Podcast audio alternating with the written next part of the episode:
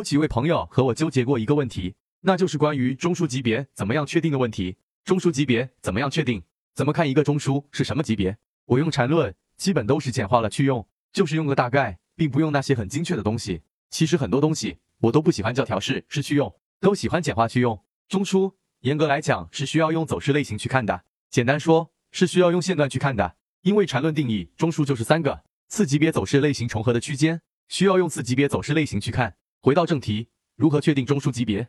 实际操作中，中枢的作用是什么？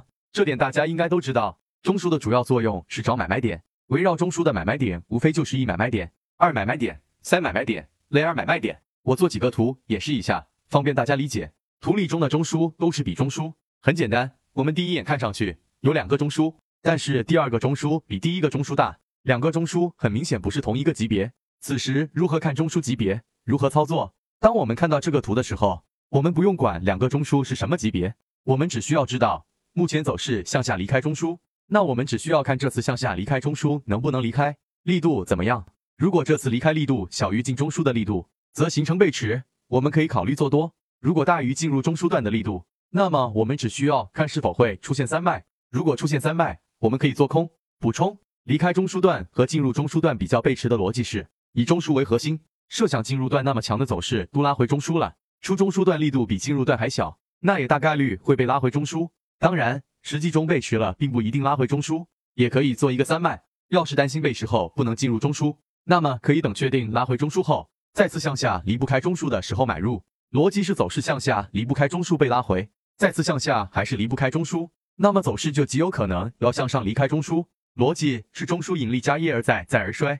我们继续看其他走势，这是什么级别的中枢？如何操作？当我们看到这个图的时候，如何做呢？首先，我们一眼看上去是一个中枢震荡。但是我们不知道是什么级别的。不过我们很明显的可以看出来，这个中枢中途有一个盘背，是盘背后继续拉回中枢震荡，这样就很简单了。我们可以把盘背当做一脉，后面的高点当做二脉，然后又下跌形成下跌线段，还盘背。根据同级别分解和递归的视角，这个走势就是大级别上涨，一笔结束后出现了下跌一笔，这个下跌一笔可能就是大级别构建买点中，去大级别看看就知道了。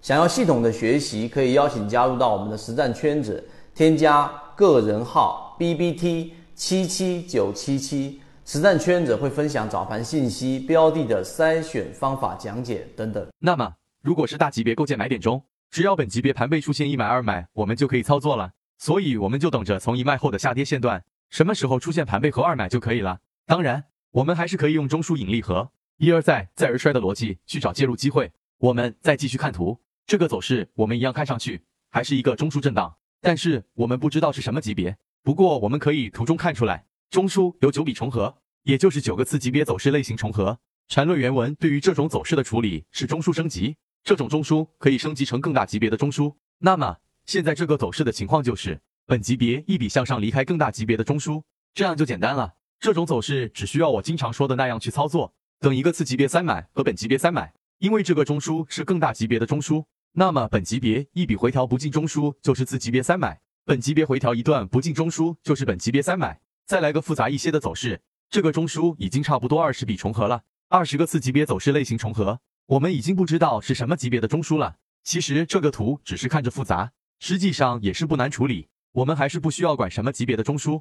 看到这个走势，第一眼的感觉就是长时间震荡，肯定在原谅大行情，所以不管向上突破还是向下突破，应该都是大行情。实际操作中，如果我们想在中枢里操作，那还是可以利用中枢引力和一而再再而衰的逻辑，又或者可以等突破以后再操作。再看一个看着更复杂的图，这个图其实只是看着复杂，实际上很简单。我们还是不需要管是什么级别的中枢，我们来一个同级别分解。我们把走势分解成一段一段的后就简单了。很明显，目前是一个上涨线段向上离开中枢后被拉回的走势，后面的走势无非就是二卖或者三买，那我们就等着就好了。我不知道我有没有表达清楚了，可能看着有些复杂，不太容易理解。